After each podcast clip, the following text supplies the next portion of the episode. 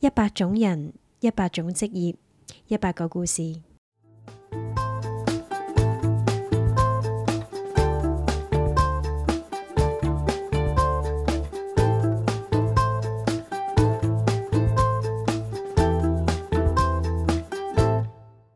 Hello，大家好，歡迎收聽一百種人一百種職業，我係主持人 Candy 啊。嗱，今日咧我哋就有一位非常特別嘅八嘉賓喎，佢係一位咧多媒體嘅製作人。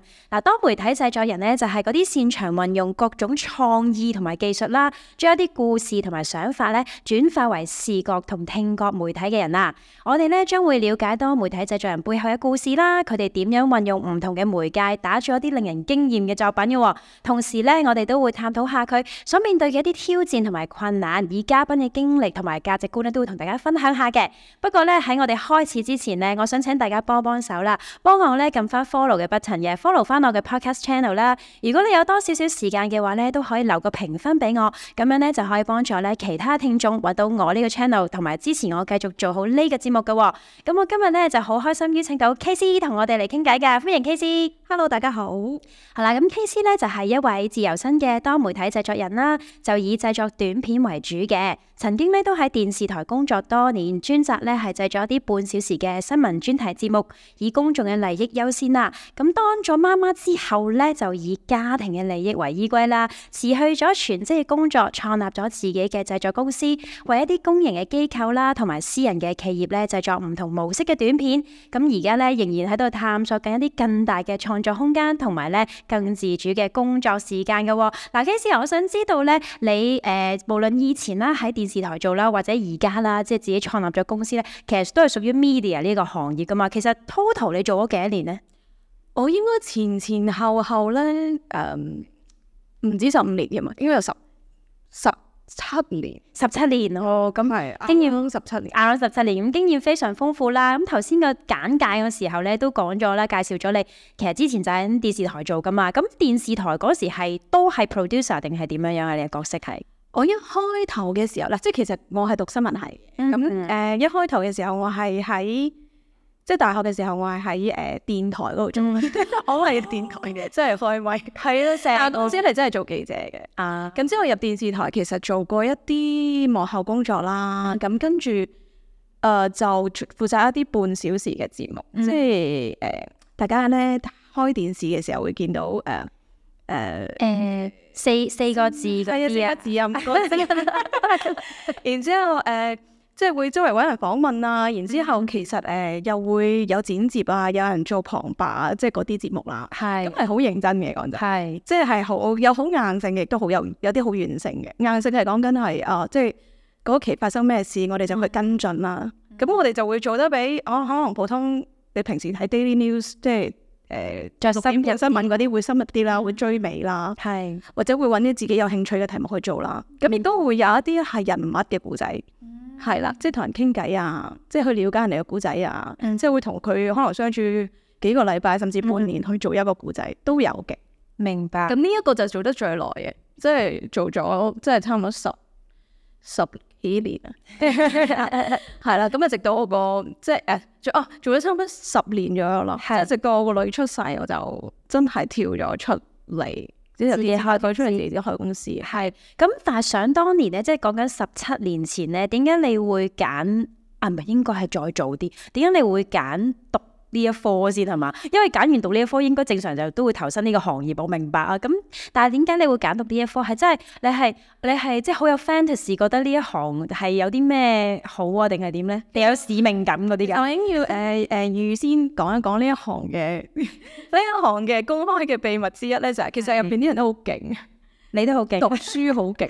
其實我哋即係好多做記者嘅咧，即係嗰陣即係特別係講十幾年前讀 journal 嗰班咧，其係實個個都係啲成績講真。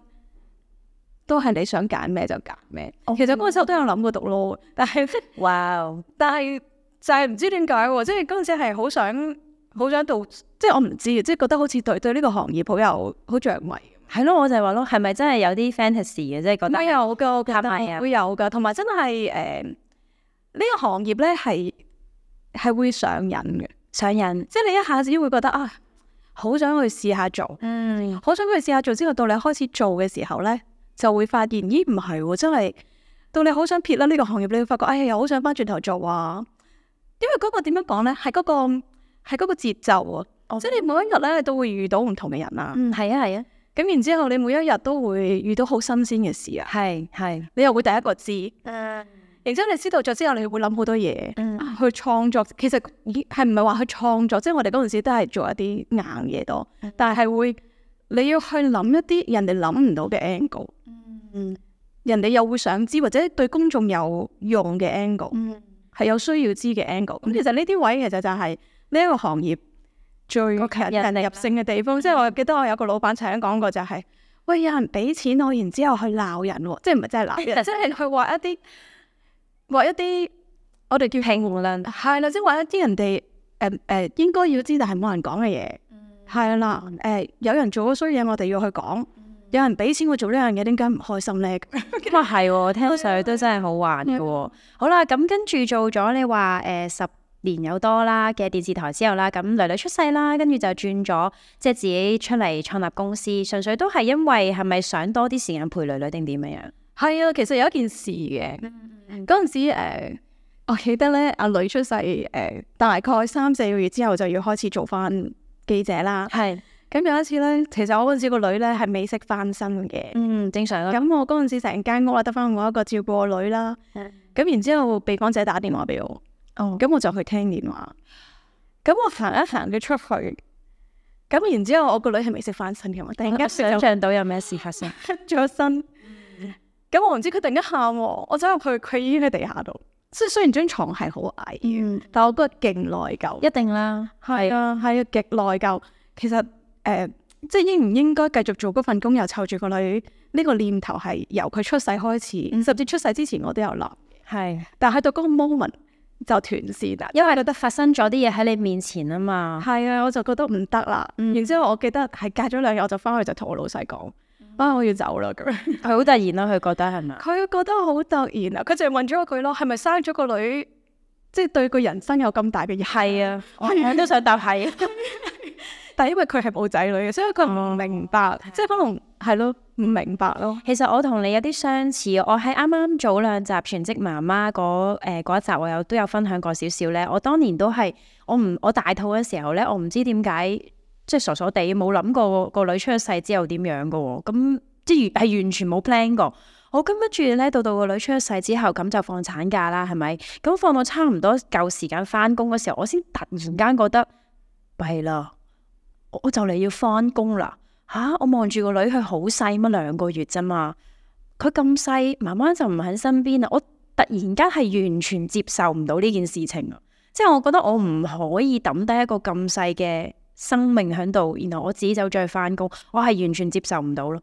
咁所以跟住我又係同你差唔多，好突然咁樣，我就同老闆講，咁我就唔唔係講辭職啦，因為因為我就 我就唔可以辭職啦，毅然。咁我就同老闆商量咯，可唔可以即係用轉一個模式去翻工？所以想當年我係六七年前啦，即係 everyone 都唔係好習慣 work from home 之前咧，我已經係開始 work from home 呢個模式咁樣去做我嘅工作咯。所以其實我好明白你當其時嗰個感覺係點啊！你即係你講下，你真係會覺得我唔可以抌低個女咯，就係咁簡單，係嘛？係啊，好啦，咁跟住好啦，咁啊講咗即係點解會入行啦，咁我又啊想知道啦，你而家啦，因為而家咧你就其實創立咗自己公司啦，咁頭先簡介都有講過，其實你都係會幫一啲即係唔同嘅機構啦，或者私人企業去做短片啊嘛，咁我想知道咧，其實製作人呢個角色係點咧？因為誒、呃我以我知好似即係雖然製作人三個字啦，咁但係我見到咧有唔同人。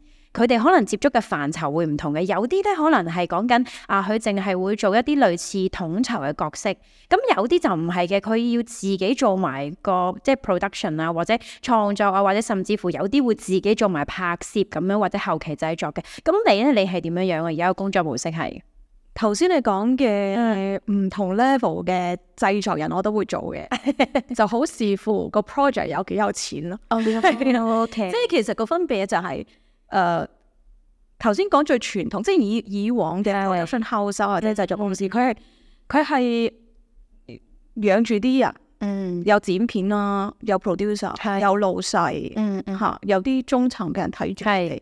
咁但係我哋即係我覺得而家新一代嘅製作公司其實好難啊，即係好難係你租到一個地方，我我有一個模規模喺度有嗯嘅，但係其實有呢啲規模嘅公司係都面臨好大嘅困難。一定啦，嗯係特別呢幾年即係疫情之後，其實我都認識好多 production house 其實係好慘，係裁員啊嗰樣嘢。嗯係係咁即係我我自己行嗰個模式就係、我就係有呢啲，譬如我我我嘅擅長係啊，我嘅擅長係拍嘢，誒、係，寫稿。嗯同人溝通聯絡，呢啲係我最擅長嘅嘢。嗯但係如果你話俾我知你呢壇嘢冇錢，咁我就會睇下有幾冇錢咯。嗯係啦，如果我有興趣做，或者其實係啊，即係我咁啱 fit 到我個 schedule 幾好嘅，嗯我會自己同佢包起嚟哦做，我自己都會做。即係譬如剪片基本唔係咁難嘅嘢，我係嘅係係，係啦。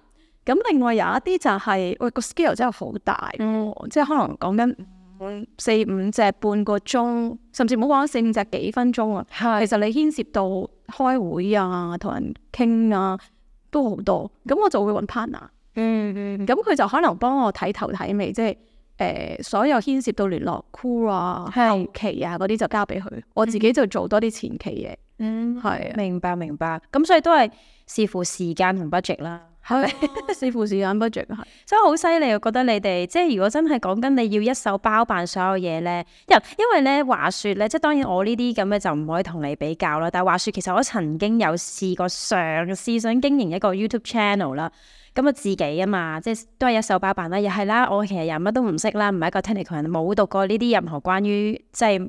媒體嘅嘢啦，咁啊全完全自己諗啦，跟住又要上網學剪片啦，跟住咧咁因為我又有份正職啦，又湊女啦，跟住夜晚阿女瞓咗覺之後就開始喺度剪片啊啦，剪到半夜三更啦，哇超級辛苦喎我想講，一個人包辦所有嘢係基本上我如果我全職做呢樣嘢還好，但係如果我係譬如我之前咁樣形式咧，我本身有份正職又要湊女咧，係完全兼顧唔到。我記得我堅持我唔知三個月咋，我就停咗呢件事情，其實真係好難。真係唔 得。我識得一啲誒、呃 YouTuber，佢係堅持咗差唔多兩到三年喺疫情期間，因為你份正職相對得閒嘅時候，係啦，就做呢件事 就係啦， OK 係啦。如果係誒、呃正職冇咩做就好，係啊，但係佢哋疫情之後咧，我見好多都開始出片就出得慢。係咪啊？ 唔係，可能好事嚟嘅對佢嚟講。係啦係啦，但係辛苦，真係好辛苦。即係我我其實我以前係唔使剪片，但係我有剪片嘅 concept。即係我哋以前係講緊，喂，我做古仔，其實講真，有啲記者係唔跟剪噶嘛。哦，即係有人有剪片幫你包底就做，但係我以前係會跟剪，其實學好多嘢嘅。你有個 concept 喺度，你其實可以即係學翻啲 technical 嘢，其實你就可以上手用。係係係係，所以所以誒、呃但係好辛苦咯，到自己乜都要做嘅時候，係啊 真係會唔使瞓啊個。係啊！我嗰時咪係咯，咪就係每日成三四點咁先至瞓。咁你知第二朝又要湊女，又要即係做嘢啦，起身搞真係搞唔掂啊！所以我嗰時係唔好話咩學人咩一個星期兩條片一一定做唔到，一個星期一條片我都覺得好辛苦，所以三個月我就停咗啦。 好啦，嗱誒、呃不過咧。接住落嚟想問啲比較誒、呃、現實啲嘅嘢先，因為嗱、由你本身叫做受聘啊嘛，你喺電視台啦，一個好穩定嘅收入啦，係咪？到到咁樣自己出咗嚟啦，咁自己開公司又要所有開支都係你自己去計啦。咁其實一開頭嘅時候會唔會都條數都爭好遠呢？即係個收入嗱，我成日話我哋呢一行人轉出嚟嘅好處就係因為起點太低。起電視 台但係人工好 低，就唔高咯，即係即係電視台嘅人工係真係唔高。嗯都聽聞講，係啦，咁起點低，咁 expectation 就低啦，係咪？同埋、我我嘅好嗰陣時，我啱啱轉出嚟嘅時候，我係一心諗住湊女啊嘛，誒多多少少對我嚟講係，即係我至少我諗住兩三年嘅時候，我都唔會太諗呢樣嘢，哦哦，有就做，我係想 run 住個人啫。其實係咁樣，我一開頭係唔同人講價錢嘅，哦哦，你有我去做啦，咁或者係即係開頭我直情大嘅都冇乜點接，哦，頭嗰一年。因為個女又細啊嘛，係啊，咁可能有啲人需要，哎，我想揾人跟出去做訪問，即係我哋呢啲做訪問經驗唔多。哦，好啊，我幫你做啊，咁樣，咪識下人咯，又出下去，有時唞下氣咁樣。係啊，但係錢係嗰陣時收好少，咁嗯但係慢慢咧，真係過咗一年之後，你發覺，咦，開始都生意揾上門，嗯，有呢個介紹，嗰、個介紹，係人搭人咁介紹。咁然之後，我啲 partner 就話：你開公司啦，係啦，即係好難下下都揾借人哋公司去接生。係嘅，其實係唔係咁好。咁我就諗咗一陣，但係我啲行動力都好低嘅，成日頭累嘛。 咁但係後面有真係有啲 project 係真係非開公司不可啦。係咁我就開公司，即即係大 project 啦，係嘛？係 大少少嘅嘢咯，咁樣。係嗯咁就就要就要開始做咯，即係開始認為一間公司就好唔一樣。係啊，你就會諗多好多嘢。嗯咁即係話其實咁聽上應該係可能大概叫做一年之後左右，咁就開始有好多嘅朋友可能有介紹一啲係啊係嘅客啊或者 job 俾你啦，跟住就算唔算係開始有比較穩定啲收入？係啦接近多啲之前電視台嗰收入啦答。啊翻你個問題先，差唔 多兩年之後啦，兩年我覺得 OK 差唔多可以揾翻自己份量，嗯，即係係啦接近之前電視台嗰份就啊。冇諗大賺大錢，嗯接近啦，揾翻自己份量咯。嗯，咁到再過多差唔多三年，而家差唔多三年幾，嗯我仲三年左右啦。係咁就偶然會覺得你好似仲好過打份工喎咁誒樣。哦 flexible 啲咯。係 flexible，一嚟 flexible 啲，二嚟唔係喎，即係即係你睇下你嗰年接唔接到嘢。啊，都係都係，即係其實你嗰年接到嘢嘅話，所以好過打份 工。咁梗係啦，你直接收嗰嚿錢啊嘛，同你之前係唔知得咗幾多咁呢個咁啊，以前做即係以前係好單純，覺得哎我做緊一份好中意嘅嗯嘢，嘢，即係直達去同你個電視台講錢啊。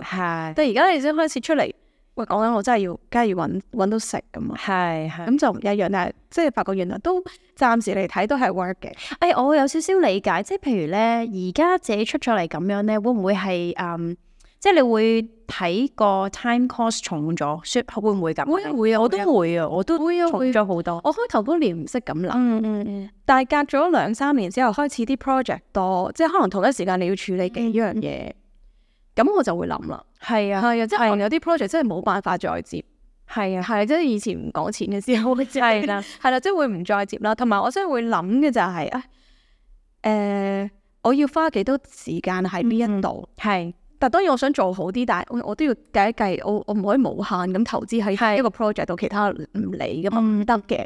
咁自己會咁樣諗啦，嗯係啦，即係同我以前嗰個諗法唔同。以前就係 drill 落一個古仔度，我要將佢做到完美，我唔瞓覺都係諗住佢完美。而家唔得啦，你一定要我，所以我而家會 set schedule 咧，set 得好仔細。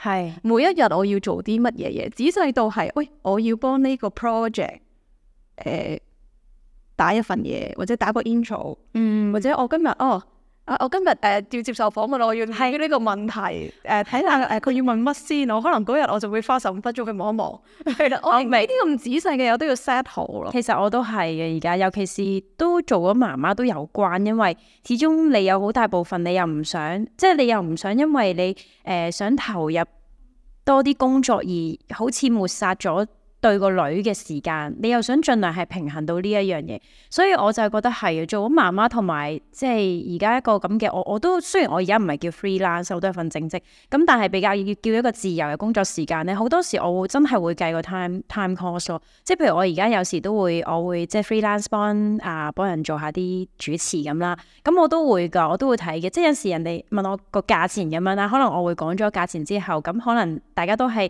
即係傾偈咁比較，就話啊誒、呃但係可能另一位唔需要咁嘅價錢之類咧。咁我都會好坦白同佢解釋，我話我話其實唔緊要啊，即係如果誒、呃你唔啱咁，你揾另外一位啦，因為我都唔好意思，因為其實我自己有我自己嘅 time cost，所以我都真係要呢一個價錢我先會接。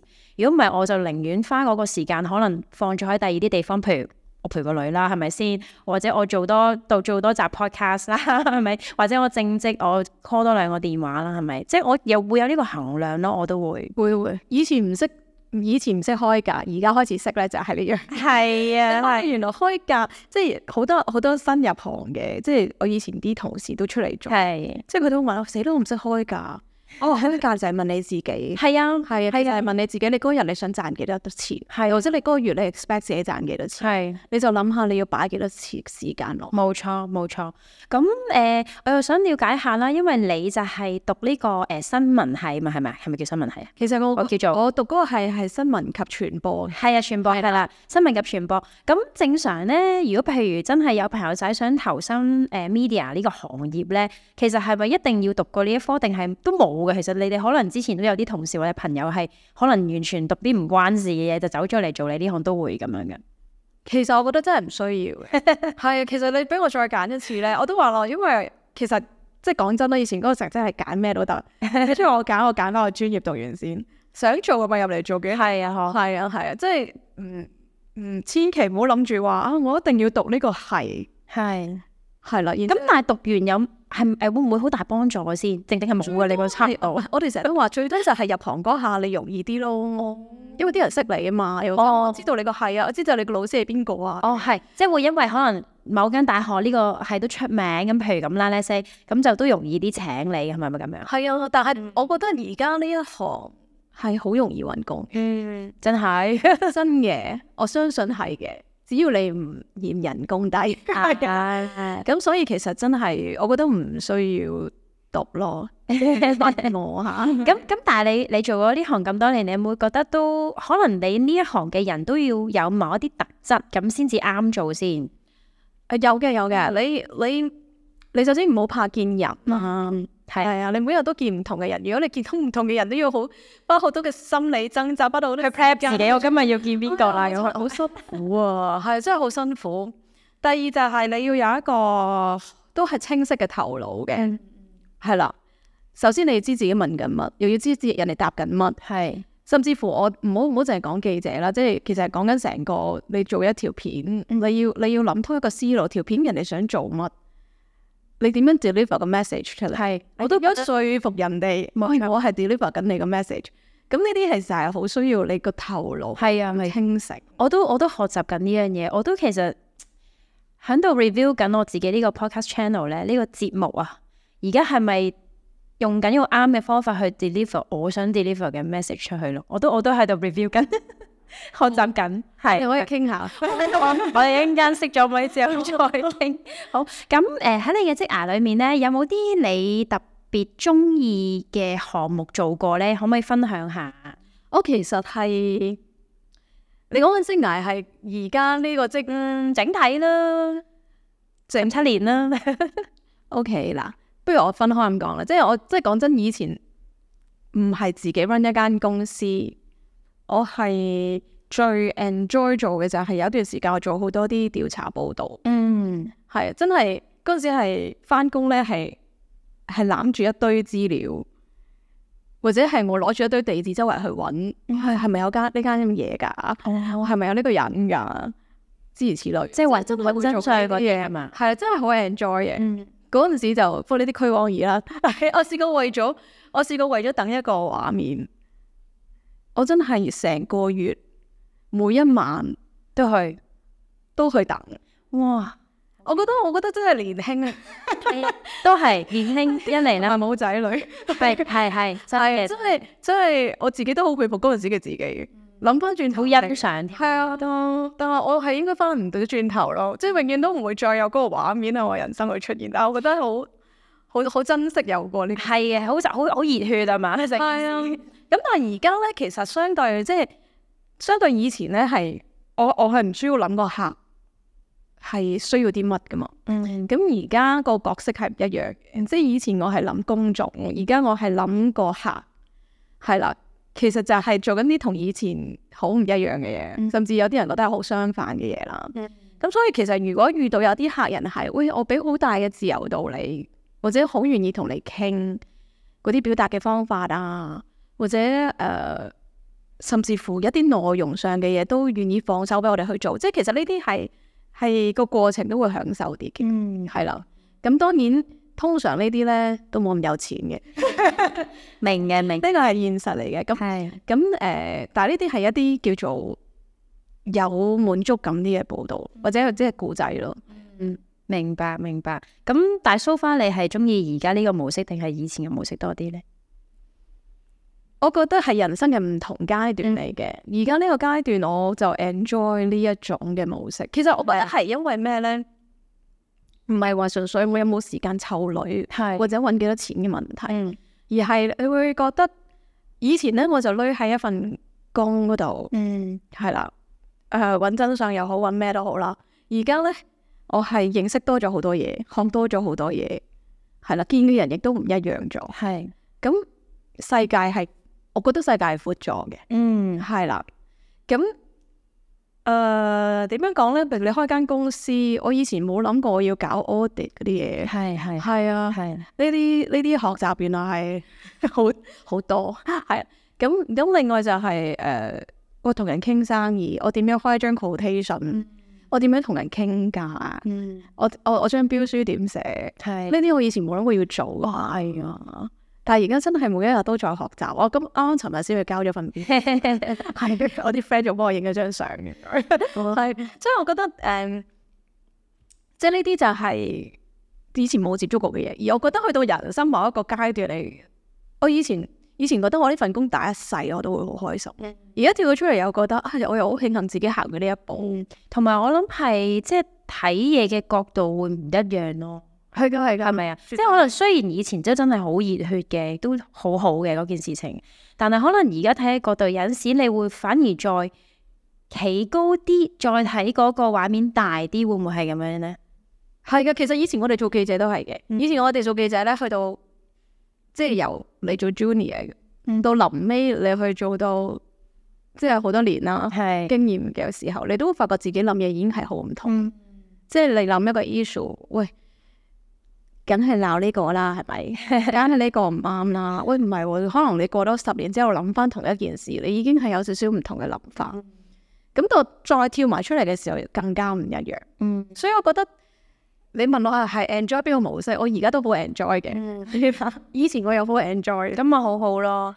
咁頭先你有提過啦，就係、呃如果而家可能誒誒、呃遇到啲客，可能俾你個自由度大啲嘅，咁當然即係 very good 啦，係咪啊？咁但係如果喂咁實有遇到啲就係啊啊好多限制啊，又要你點點點嗰啲，咁實有嘅呢、個係啦。咁你點樣平衡？即係可能你認為嘅所謂創意同埋客戶嘅需求，點樣平衡呢樣嘢？我諗好難啊係咪啊？點樣係啊，你一定會嬲噶，你一下第一下一定會嬲。係係啊，跟住我會點樣處理咧？誒、嬲完之後，啊，有陣先學識嬲咧，唔好即刻，唔好即刻 send message 俾佢，係 啦，真係諗一諗點樣伏 線，係要冷靜嘅，係同埋真係諗一諗人哋究竟諗緊啲乜咯，嗯嗯係啦。誒咁嘗試從下佢嘅角度，喂，你其實想要咁啫，可唔可以用呢個方法去處理啊？而唔係用而家嗰個方法去處理啊？咁樣。係咁遇着一啲情況咧，我會同我 partner，即係我都有個 partner 嘅，嗯佢 EQ 高過我好多嘅， 我就會同佢夾一夾咯。嗯喂，呢啲位不如嗱，你幫我鬥住個大後方，嗯我咧就負責提出我嘅不滿，嗯。你咧就負責去幫我同佢之後再溝通，嗯係啦，即係有時都要喺一個 project 入邊都要有啲唔同嘅崗位嘅人。嗯我哋誒、呃特別對一啲都明知麻煩嘅客咧，或者好大嘅客咧，我哋會有一個人係專門唔係做我哋出嚟做，或者我哋出去衝前嗰個人咧，未必係發泄不滿嗰個人。但我哋好不滿嘅時候，就會同佢講：喂，你去發泄啦咁樣，或者你同佢講咁樣唔 work 嘅。哦，即係我哋喂，但我日日出去仲要見到個客嘅喎。係如係，果我同佢發完脾氣，我點拍啊？明啊明，係咁你就要揾一個第三者去做呢個角色。 知道。咁但係即係即係處理每一個客都唔一樣咯，但係你一定係會有犧牲嘅，係一定要有犧牲嘅。但係呢個學習係好漫長，即係有開頭好唔想接受，到到而家會覺得某一啲 job 咧就唔好堅持啦，嗯，某啲 job 咧就盡量溝通，係啦，係。係即係自己好中意嘅 job 盡量溝通。有啲 job 啊，我個講嗱真係好 honest，有啲 job 真係為錢嘅，嗯，個客想點就點啦，淨係啦。除非佢真係講緊一樣嘢，我都做唔到啦， 啦，咁樣咯。咁同埋可能有時會唔會諗翻轉頭咁咁的而且確呢條片係佢噶嘛，即係即係叫做係幫幫佢，唔知啊可能你四個品牌咁講啦，啊係佢噶嘛，咁的而且確又即係可能都係要 fulfill 佢需需要嘅嘢嘅，其實漸漸地咧，係啊，即係做出咗嚟做咗幾年之後，你就會發現，哦，其實我都知你點解想咁嘅。嗯嗯，特別其實你唔會同人哋大老細對口噶嘛，通常係係客啦人噶嘛，咁你會多啲同理心。係啦係係，明白多啲嘅，係啦，知道嘅，OK，收到，知道嘅咁樣，我哋盡量做啦咁樣。嗯係咯，係咯。咁好啦，做咗呢行有即係叫十七年啦，media 呢一行啦。喂，有冇啲咩趣事 share 下先？因為你哋又成日誒面對好多唔同人啦，又見過好多嘢啦，有啲咩得意嘢咧？有啲咩得意嘢？係其實呢行係好認真嘅，其實唔係好有趣嘅行業。真都有有趣事哇，啩。好辛苦啊！呢行係啊，即係因為你成日追日曬雨淋。咁咁我嘅趣事咧，不如講下誒嗱、呃因為我同我先生咧都係呢行識嘅。嗯，通常呢一行咧，都唔好話淨係講新聞或者係，即係成成日製作短片都係。你好多時候你要出去創造一啲嘢啦，係，都係個 cameraman 幫你啦，嗯，或者你成隊 crew 去幫你。係，你好開心啊！如果佢哋幫你影到個 shot，哇，係啦係啦，口仔要你啲啦，咁樣你就會好開心。咁然之後，你同佢嘅合作啦，你同佢可能要處理好多問題啦，一齊喺個前線嗰度。咁所以咧，通常誒同佢哋咧就容易多啲火花出嚟。係咪因為你哋大家都一齊，可能好似 like 經歷好多嘢啊？嗰種呃係好容易噶，唔知點解喎？呢行好多係咩？即係除咗你同你先生之外，哦行內都好多係喺翻圈內就揾到自己個伴侶咁樣嘅。誒，臨尾有冇分手就唔唔寫炮單嘅， 但係有嘅。哦，都係得 O 嘅，即係你哋。都多噶，啊都有嘅，都都有嘅。喂，咁但係喂，依、個又題外八卦下，咁即係你哋嘅戀情係你哋一齊工作嘅時候就已經開始係咪啊？係啊，咁點啊？跟住跟住，即係大家都冇所謂，即係行內都係咁啊，好多人都係咁噶啦，定係定係都要又要可能誒誒、呃地下情一啲時間啊咁啊？開頭冇講嘅，但係誒咪自自然然有人發現咪咁，你又唔會唔認嘅，啊咁樣咯。係啊，咁即係有翻公司使唔使前後腳嗰啲先？唔使 嘅，唔使嘅。基本上我啊有人知咪知咯。哦，OK 啊，咁咁啊，一直到哇，咁即係咦，咁我咁聽上應該你同你先生都好多年咯喎，好多年啦，都係啊，都好多年。係啊，好好啊，咁好啦，咁誒呢一個係你從你嘅即係職業生涯得到嘅一個好寶貴嘅嘢啦，就係、你先生啦。咁另外有冇啲誒辛酸嘢咧？即係因為頭先我就係一件好美好嘅事啦，係咪先？有冇啲辛酸嘢啊？我相信呢一行應該都好多辛酸，喎，係咯。辛酸啊，即係講緊辛苦嗰種啊嘛，係咪啊？係咯，或者你覺得都係咯，辛苦咯，係咯。除咗頭先你講日曬雨淋啦，要曬雨淋。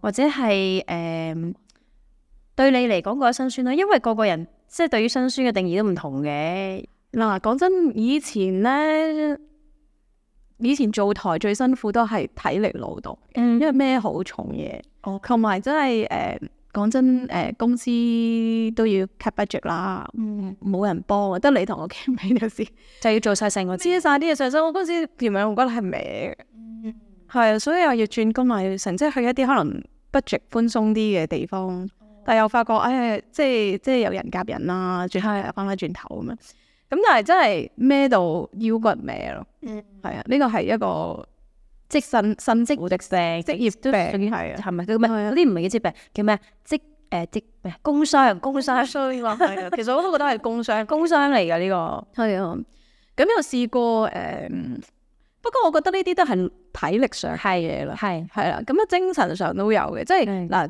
講 deadline 啊嗰啲都慣，係即係但係我覺得最辛苦嘅係，喂、我有啲嘢我想咁樣做，嗯但係最終唔可以咁樣做，嗯即係嗰嗰啲 struggle 係大嘅，即係你要同你上司傾啊，嗯或者而家同個客傾，嗰啲嗰啲位係係係辛苦，同埋咧，因為我哋係一個人嘅行業，我哋會接觸好多人，嗯係咁某程度上都係同佢哋建立咗好深厚嘅關係，嗯嗯即係即係仲要係 intensive 到，因為喂我哋一坐低就問人哋前世今生啊，或者係即 係為咗係啦，即係我哋習慣咗一嚟到就要認識佢啊，咁樣傾得好啲啊，你可能喺好好短嘅時間之後，你突然間就好似認識咗一個人嘅一世，明啊。咁然之後我就試過，其實係真係做做下古仔係誒個被訪者過身啊咯，突然間即係可能你係做緊佢嘅一個專訪係啊系列咁樣啦專。訪咗噶啦，即係爭可能要拍嘢。咁然之後突然間係啊佢走咗，嗯，好後生，好突然嘅。係啊佢好好人，嗯好突然，即係突然到我係誒以後係有少少誒 post trauma，即係嗯啲咩 P 創傷。係啊，即係因為咧，你牽涉到除咗你知道有個人突然間咁走咗，你覺得好惋惜，你仲要處理個古仔後續，我點樣哦，係出街，點樣去去表達，係。又有其他同事嘅意見，即係成個過程好拖長嘅，其實我覺得。咁所以呢呢啲同人嘅關係其實係一種，我記得我啱啱入行嘅時候咧，有同事同我講，我好唔想做呢啲同人有咁多聯繫嘅古仔。佢驚自己 handle，佢話佢係一個好 senior 嘅記者嚟嘅，佢應該係走過咗好多嘅路，然之後先同我講嗰句説話，但係嗰陣時我 get 唔到嘅意思。跟住佢話我唔我唔想，即係佢話呢一樣嘢對佢嘅情感負荷好大。嗯，但係到我今日咧，我就明白咗佢講呢句啦。即係譬如我試過啊，譬如個 case 走咗你，你會突然間會崩潰啦。又或者我試過係同一啲老人家，誒、嗯即係做個專訪啦。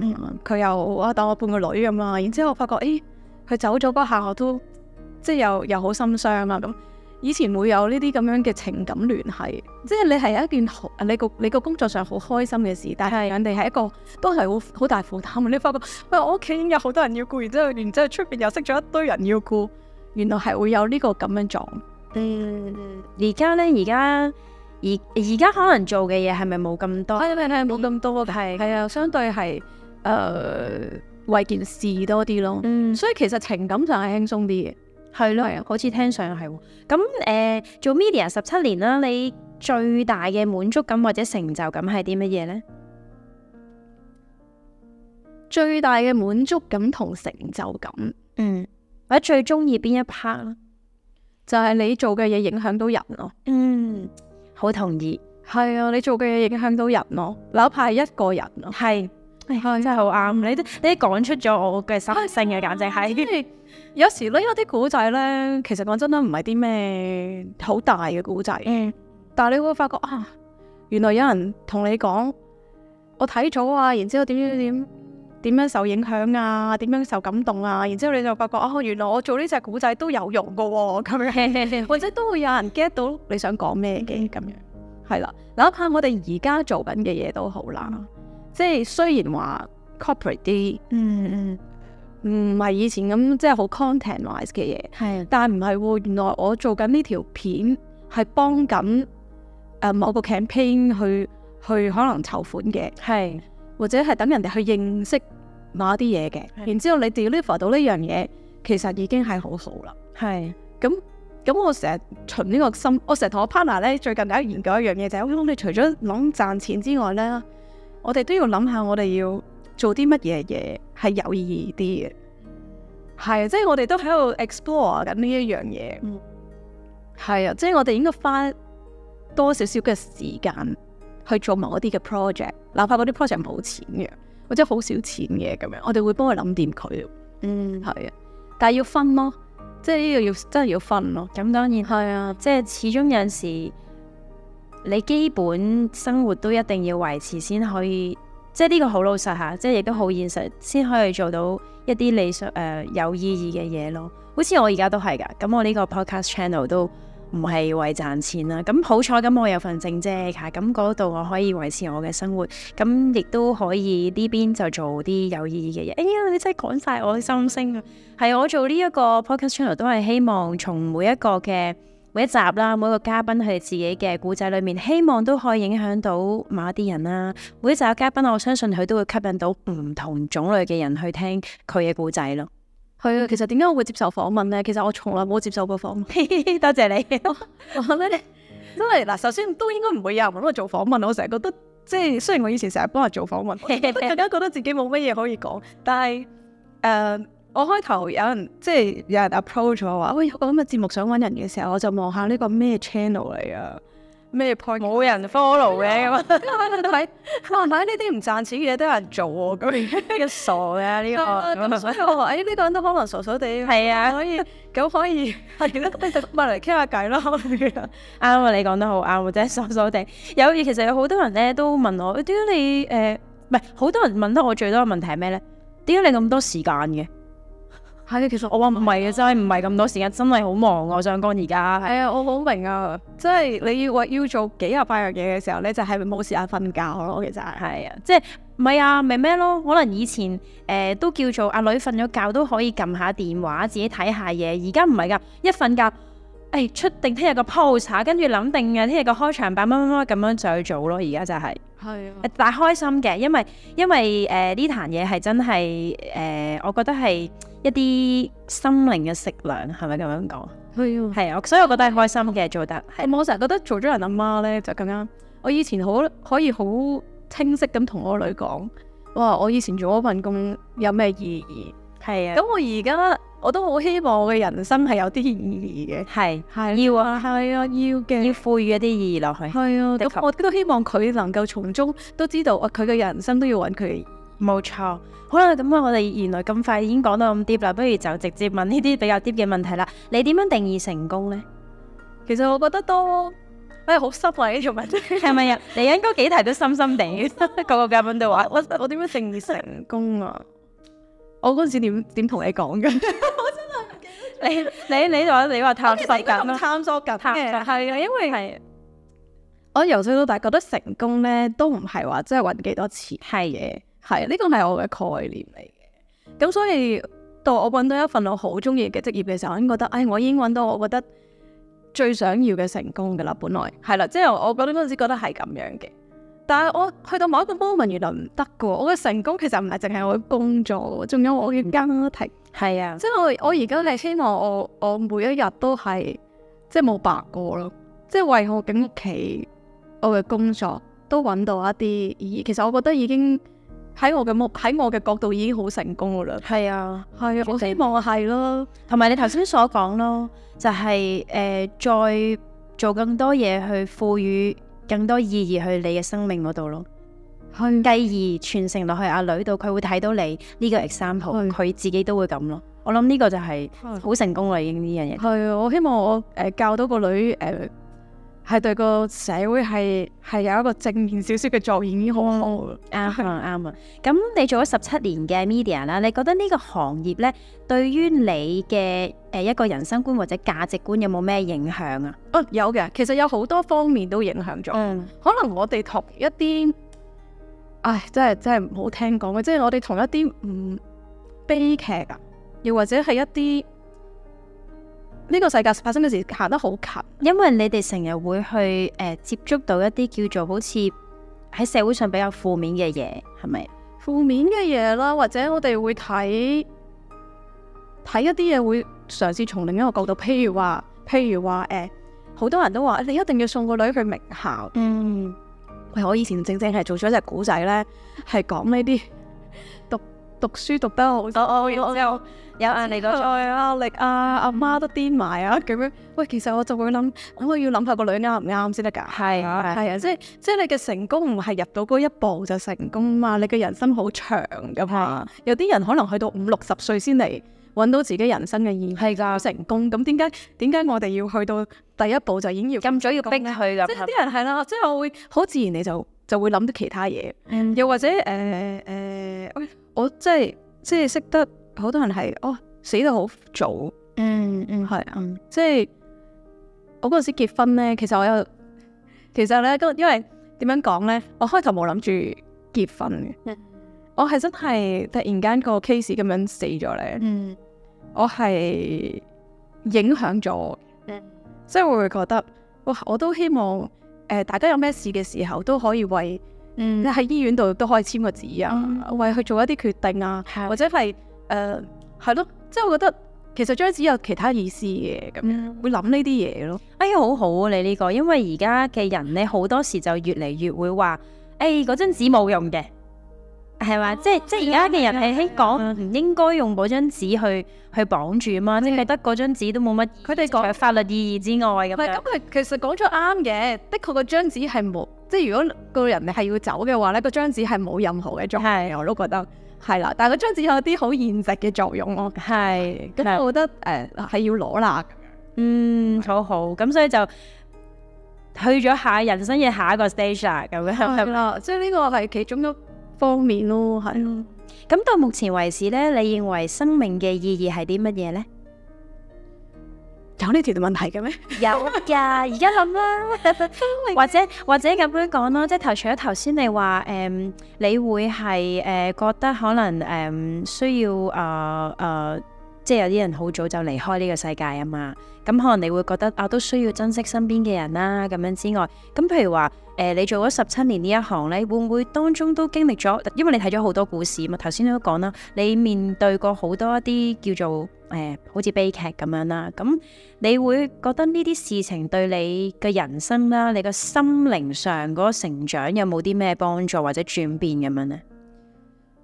其實生命嘅意義咧，真係好深啊！我諗我而家呢個年歲咧，答唔到一個好好嘅答案，但係我覺得，嗯，對於你嚟講啊咯，我以前咧做古仔咧，曾經有一句説話係我哋每一個記者都要記住嘅，我哋就係、我哋做緊嘅嘢就係以生命去影響生命啦。係咁所以其實生命嘅意義咧，首先就係你活得，你要活好自己嘅生活，然之後你活好自己嘅生活，然之後你將你嘅故仔去影響一啲可能呢個時候有需要嘅人，即係我覺得係，即係呢兩樣嘢都重要嘅。嗯即係譬如誒、呃即係譬如話咧誒，曾經我哋有過啲情緒低潮，嗯當有人有需要嘅時候，其實我哋我係唔完全唔介意去分享自己嘅事俾人哋聽，我哋係係啦，即係你有需要嘅時候，我就會同你講，或者我見到你一次係有啲需要嘅時候，我就會你有需要我會同你講，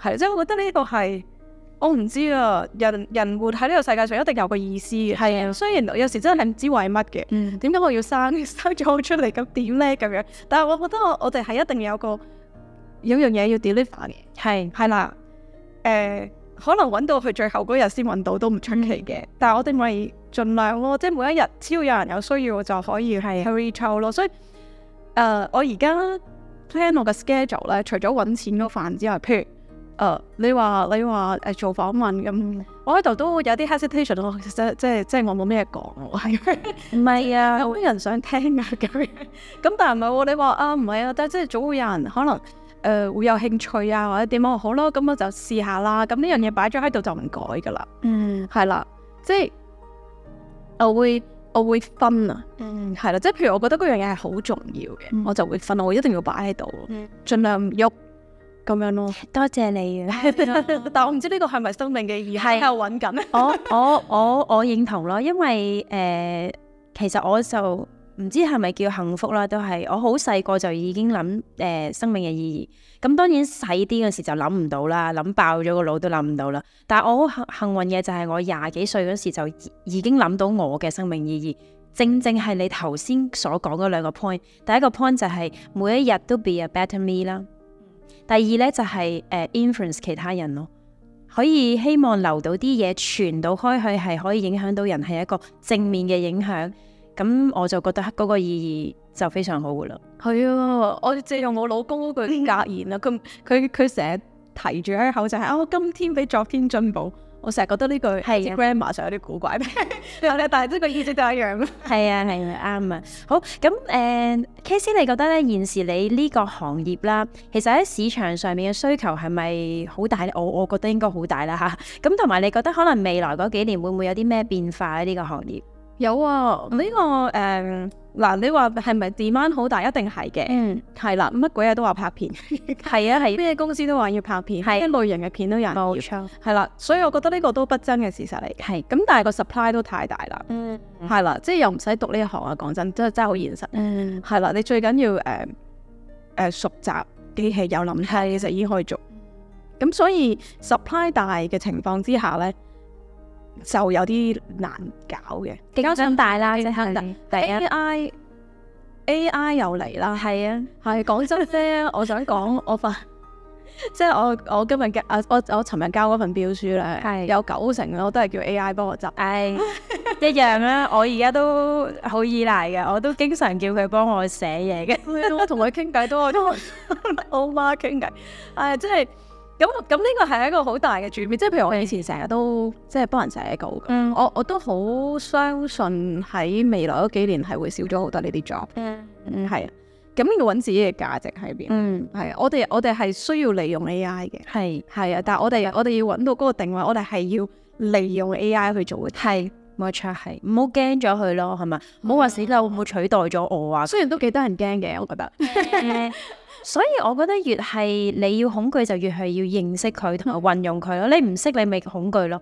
你當你識得運用佢，或者甚至乎我摸，我唔知應唔應該用呢兩個字駕馭到佢，佢就係呢個好好嘅幫手， 係幫你慳咗好多時間。係啊係啊係啊，冇錯啊，呢個都真係啦，咁最後啦，你對自己嘅未來有冇啲咩期望，或者嚟緊有冇啲咩目標啊？我對未來嘅期望呢，我有個死啦好多範疇喎。對未來嘅期望係乜嘢呢？啊，其實咁樣嘅，我我我其實真係好希望我呢個模式可以繼續落去。咁係但係當然即係面對市場嘅變化嗯啦，我真係唔知可以 sustain 到幾耐嘅。我希望做得到。咁我哋我同我 partner 而家都係 explore 緊一啲方法去維持呢個模式。嗯係啊，咁咁呢個係對未來嘅期待。第二就係、都真係希望除咗即係而家叫穩定啲啦嗯，keep 住有 job 同埋 keep 住即係有一個穩定嘅收入。係咁希望咧係真係可以喺某啲位度幫到人，係啦，即係即係即係嗰個意義，我要揾嗰個嗰個意義出嚟。又係賦予個意義啦。係，即係好似啱啱我我有朋友佢佢突然間要 live 一個 funeral 咁樣。嗯嗯咁我就喂，我要幫佢諗方法。但係我我我係好 happy 去做呢件事，嗯係、即係即係我希望我有嘅 skills 係幫到人，嗯，可以做到多啲呢啲係嘢。。係好，啊多謝你啊！誒、好多謝你今日咧，第一咧，你願意花呢個時間咧，為我哋即係呢個訪問去做準備啦，同埋多謝你抽時間嚟同我哋傾偈啊！Thank you K C，真係唔好意思，我答唔到啲咩。嘢啊，答到好多啊！誒、你翻去聽翻你就覺得自己講得好 好啦。好好好好，多謝大家。多謝 K C。選擇一個適合自己嘅職業，可以創造一條通往自我實現嘅道路。希望你喺你嘅人生旅途裏面都揾到自己方向同埋意義啊！我哋下集再見，拜拜。